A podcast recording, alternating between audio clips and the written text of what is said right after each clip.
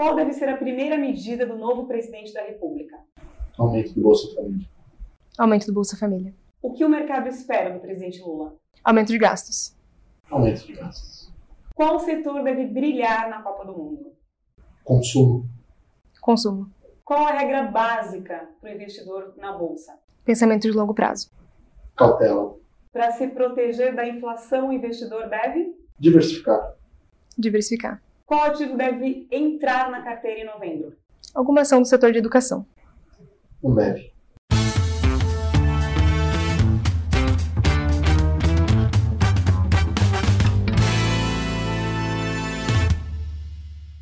Olá, estamos começando o Papo Café e Lucros do mês de outubro de 2022.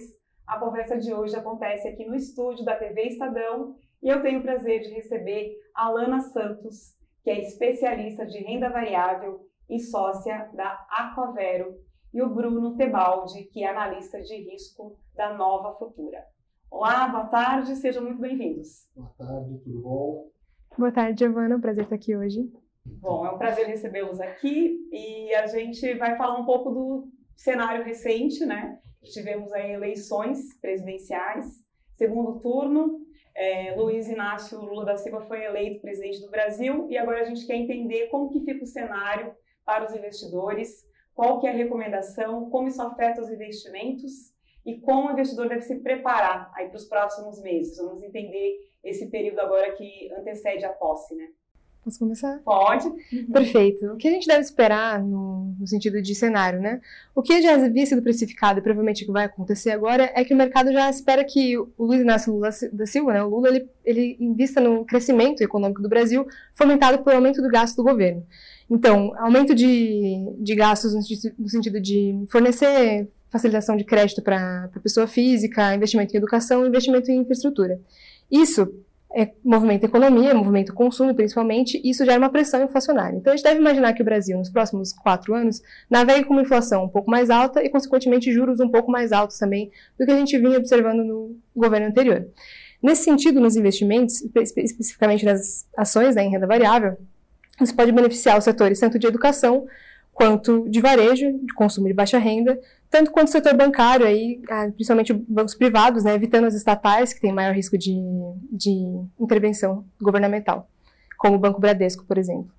Bruno, você concorda? Qual é a sua tese? Eu acho que o presidente Lula, né, é, recém-eleito presidente Lula, ele deve é, mexer no mercado, de uma, aumentando os gastos, justamente caminhando por essa, nesse sentido, né, de aumentar o crédito, é, aumentar um pouco o seguro-desemprego, né? e isso vai realmente gerar um aumento de consumo. Então, setores ligados à educação e até mesmo setores, é, vou falar, cíclicos, né, devem é, se beneficiar nesse novo cenário econômico que a gente tá, está para chegar.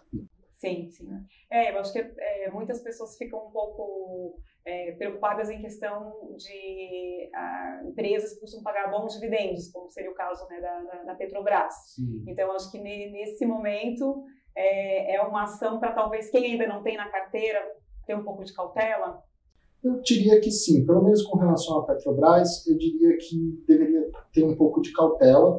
Né? É, a expectativa que a gente tinha antes né, era que a Petrobras seria privatizada no governo do Jair Bolsonaro, né, e isso não é uma coisa que a gente está esperando no governo do presidente Lula. Tá? Então, é, provavelmente deve ter um desconto aí da, da ação referente a isso, tá? e por isso o investidor deveria, é, se quiser entrar, tudo bem, mas com um pouco de cautela, né, principalmente na ação das estatais, não só Petrobras, mas outras estatais também. Uhum. Com certeza, eu vou ter que concordar com o Bruno nesse sentido. O risco de ser uma estatal, mais do que essa precificação de uma tributação possível dos dividendos, é o principal fator de cautela na Petrobras. Né? Além de ser uma commodity, ela é muito exposta a riscos macroeconômicos, mas o de ser uma estatal. Aqui no Brasil, com um governo que precisa de fundos para financiar esses projetos sociais, é realmente uma, é um risco a mais que existe nessa empresa. Além das eleições, é, que outros fatores que marcaram o mês de outubro, vocês consideram como é, relevantes e que têm causado maior turbulência e volatilidade no, no mercado financeiro? uma questão de destaque que eu consigo citar tá, é o conflito Rússia-Ucrânia, que a gente ainda não vê um, um término. Como se comportou oito meses já, né? Como se comportou oito meses. O problema é que a gente está, vou falar, a gente tem se aproximado do inverno europeu, o que é um inverno relativamente é, frio, né, do ponto de vista que ele precisa de energia, ele vai precisar de gás, e os russos faz, têm o controle do gás, têm o controle dessa, vou falar, matriz energética que alimenta a Europa, e isso eu acho que causou uma certa volatilidade. Então, em cima disso, a gente tem é, a questão da primeira-ministra do, do Reino Unido, que abdicou recentemente o cargo, que colocou um pouco mais de volatilidade, mas eu imagino que isso tenha sido alguma coisa é, mais pontual, principalmente para quem está acompanhando os mercados né, na Inglaterra.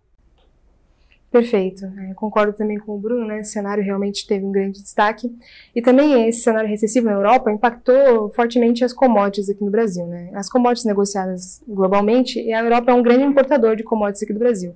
Um cenário mais recessivo lá é, impacta no nível de importação que eles vão ter, então um choque de demanda em cima desses bens. Em contrapartida, o Brasil, que é um grande produtor de commodities, está tendo safras aí recordes esperadas. Né? A gente está saindo um período de entre safra para safras, então o aumento da demanda, quer dizer, uma redução da demanda e um aumento da oferta impactam numa queda de preços nesses ativos.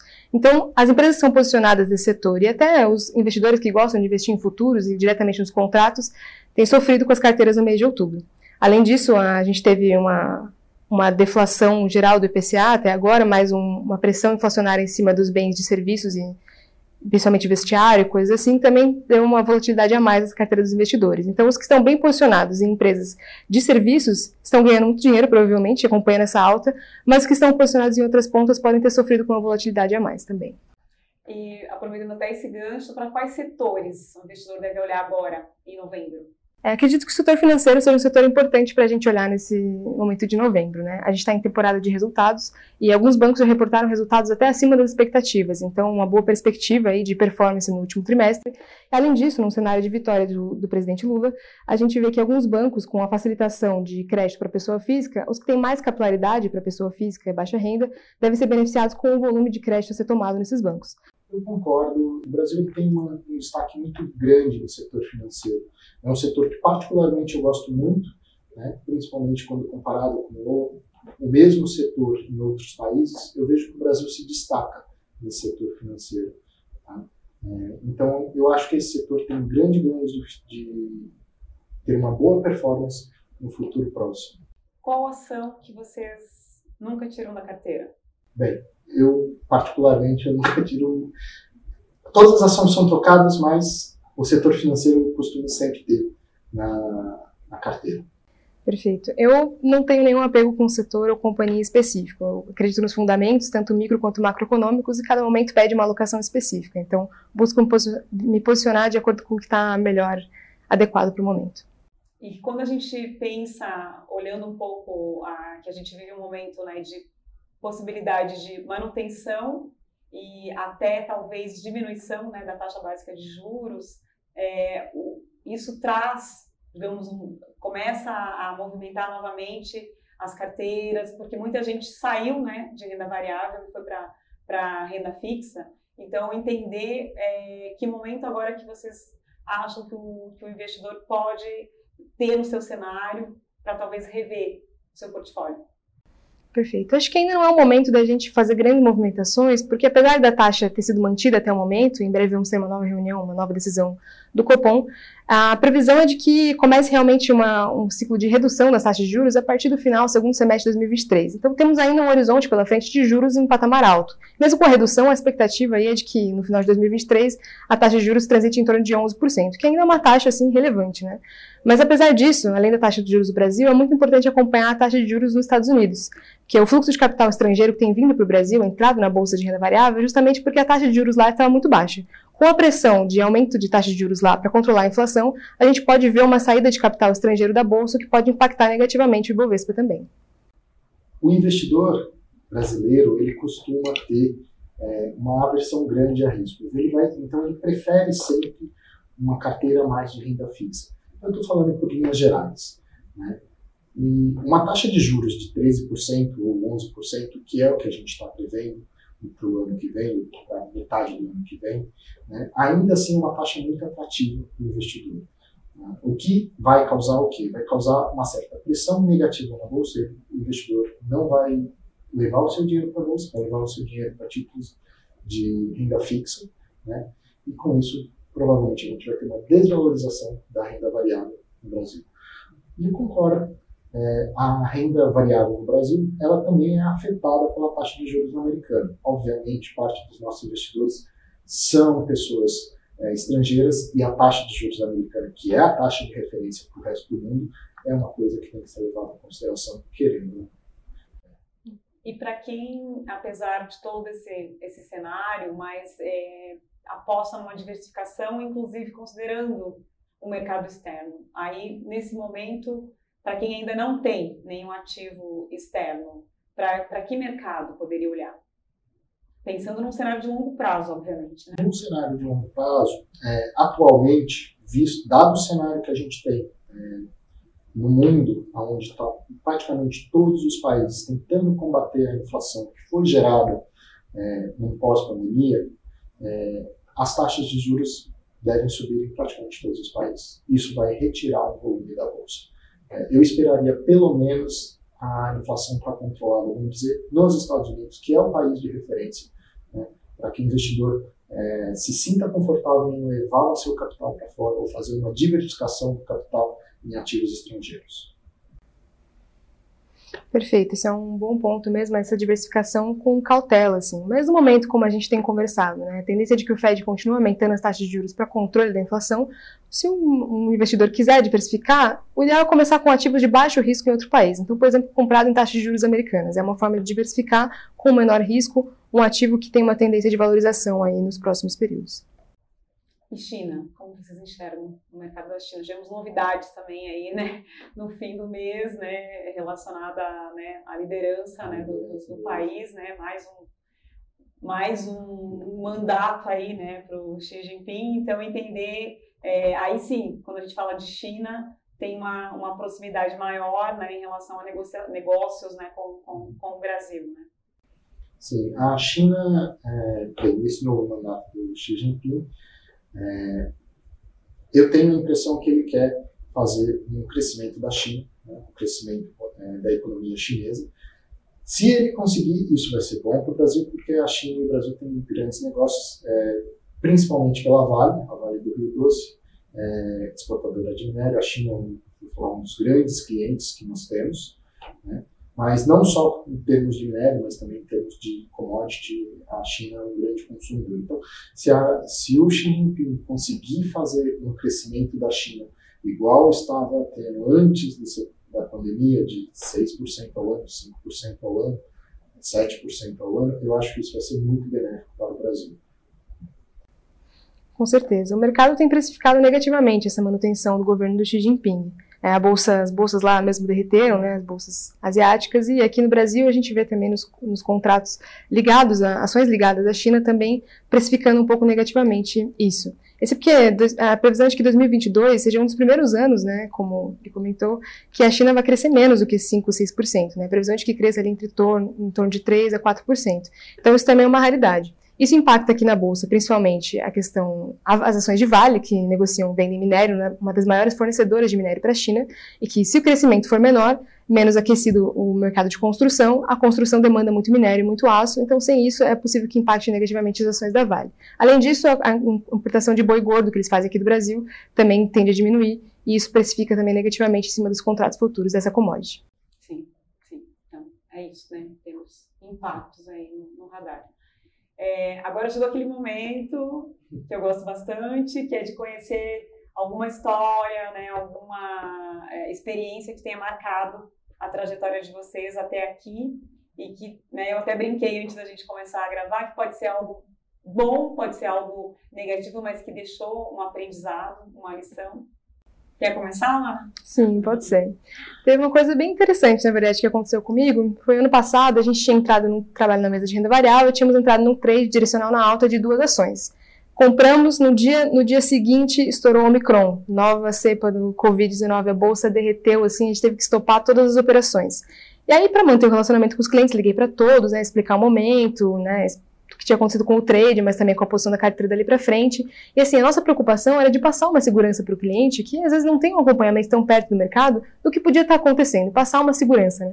E o cliente falou para mim, um deles falou assim: Poxa, Lana, nem imagino como deve estar sendo para vocês aí desse lado, né? Ter que trabalhar com tudo isso acontecendo. E aquilo me tocou porque a gente sempre pensa no lado do cliente, no lado do investidor. Mas nós também somos pessoas envolvidas com isso também. Às vezes tem dias que o mercado também vem para cima da gente, apesar de a gente trabalhar, acompanhar informações e dados, às vezes o mercado vai na contramão e não tem o que a gente fazer, né? Então lembrar que assim, os, os investidores são pessoas, nós somos pessoas também. No fim do dia, apesar de a gente trabalhar com dinheiro, trabalhar com lucros investimentos, estamos trabalhando, são pessoas trabalhando com pessoas. E o mercado é feito de pessoas, isso é, é sempre importante de lembrar. Então foi bem tocante para mim. Bem, é, eu vou contar um pouco da minha história pessoal. É, eu sou engenheiro de formação e eu não sabia nada de investimentos, nada de economia, nada. Né? E em 2012 eu notei que eu tinha esse gap, que eu queria aprender mais sobre esse assunto. E eu fui atrás, me capacitei, comecei a fazer um mestrado, comecei a fazer um doutorado na sequência, e isso possibilitou que eu trabalhasse hoje é, nesse mercado, que eu acho maravilhoso, é, conheço pessoas novas e estou mexendo aí com, vou falar, com aquilo que eu gosto. Então, a, a, o recado que eu dou é: se você tem um sonho, se você quer realmente trabalhar com isso, corre atrás, é, se dedica, porque não é uma coisa que vem de graça, e provavelmente você vai conseguir. Nossa, para quem não, não tinha uma experiência na área, você já foi logo fazendo mestrado e doutorado. Sim, eu fiz o mestrado e na sequência fiz o doutorado. É, e, tipo, é maravilhoso poder trabalhar nesse mercado, eu acho ele fantástico. Pode deixar um recadinho rápido, final, para o investidor. Tenham paciência e calma nos seus investimentos. Tá? É, às vezes, vou dizer, às vezes os investimentos não dão certo, às vezes eles dão certo, mas você tem que ter calma e paciência para conduzir todos os seus investimentos. Com certeza. Cautela é a regra do jogo e também estar ciente da sua estratégia antes de começar a investir. Enquanto você está investindo, as coisas vão ao contrário e sempre com foco no longo prazo. A paciência, com certeza, vem trazer bons retornos. Maravilha. Bom, agradeço muito a participação de vocês. Muito obrigada. Obrigada, Bruno. Obrigada, Bruno. Espero revê-los em breve. Com certeza. Obrigada a você também pela companhia aqui em mais uma edição do Papo Café e Lucros. Nos vemos no fechamento de novembro. Um abraço e até lá!